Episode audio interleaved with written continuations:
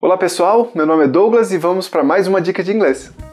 Hoje a gente vai falar sobre fast food. Né? Isso é como o brasileiro fala. A pronúncia do inglês fica fast food.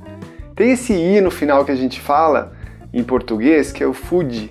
Né? Esse i você corta fora se você quiser falar em inglês. Não vai dar uma admitida e sair falando para os outros. Ah, vamos comer um fast food né? Vai ficar meio estranho. Eu, pelo menos, uso isso de regra. Eu tô entre brasileiros, eu falo do jeito que o brasileiro fala as palavras em inglês. Repete comigo: fast food, fast food. Algumas das redes internacionais de fast food que a gente tem aqui no Brasil, eu vou citar os nomes e a gente vai corrigir a pronúncia deles também. Por exemplo, McDonald's. A tendência é o L você falar com som de U aqui no Brasil. O L no inglês a gente fala O, ou McDonald's. Então repete comigo a pronúncia: McDonald's, McDonald's. Esse é o jeito que vai ser falado no exterior. Outro nome bem conhecido é o Burger King. Né? O pessoal fala Burger King. Esse i no final a gente vai cortar porque você está querendo a pronúncia do inglês. Então se você for falar, então Burger King, Burger King.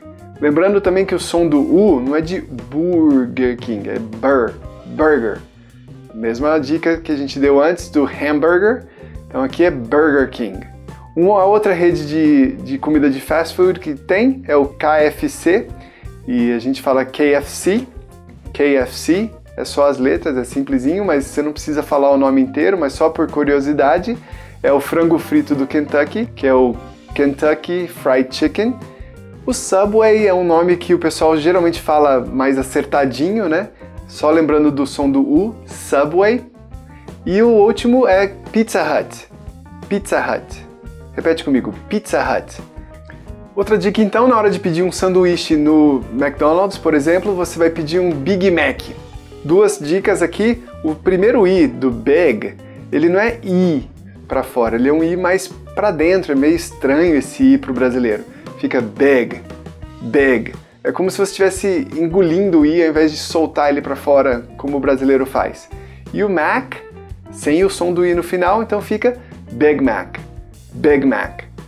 O sanduíche do McDonald's, que é conhecido como quarteirão aqui no Brasil, só por curiosidade, o nome dele é Quarter Pounder. Quarter Pounder.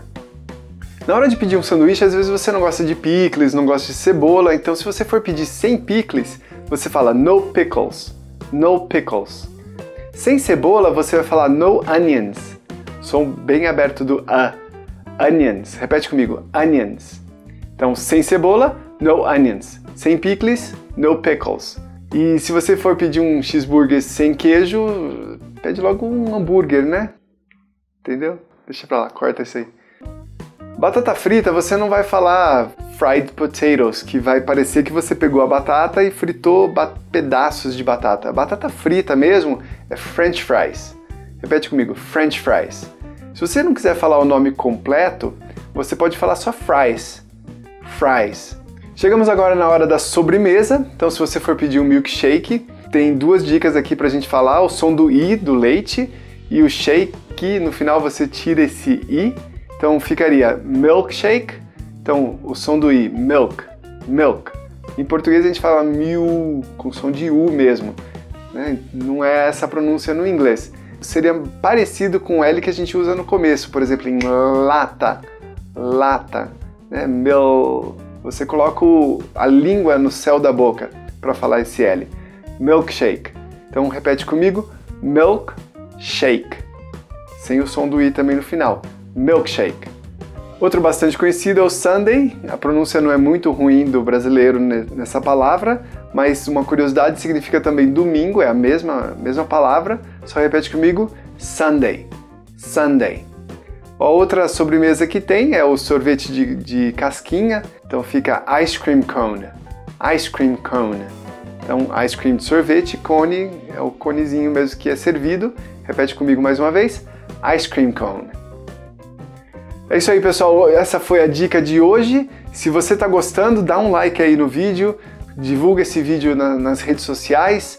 Também continue mandando suas dúvidas, perguntas. A gente vai fazer um vídeo para responder essas dúvidas, essas perguntas que vocês estão mandando.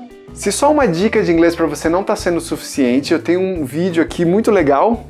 Você pode clicar para assistir que a minha cunhada Sara fala sobre sete segredos para você aprender inglês. Se você quer aprender de forma mais rápida, quer aprender de forma eficiente, está aqui o vídeo para você conferir. Se você não assistiu o primeiro vídeo da série, a gente fala sobre hambúrguer e hot dog, tá aí, vai ficar aí o link para você assistir. Valeu, tchau!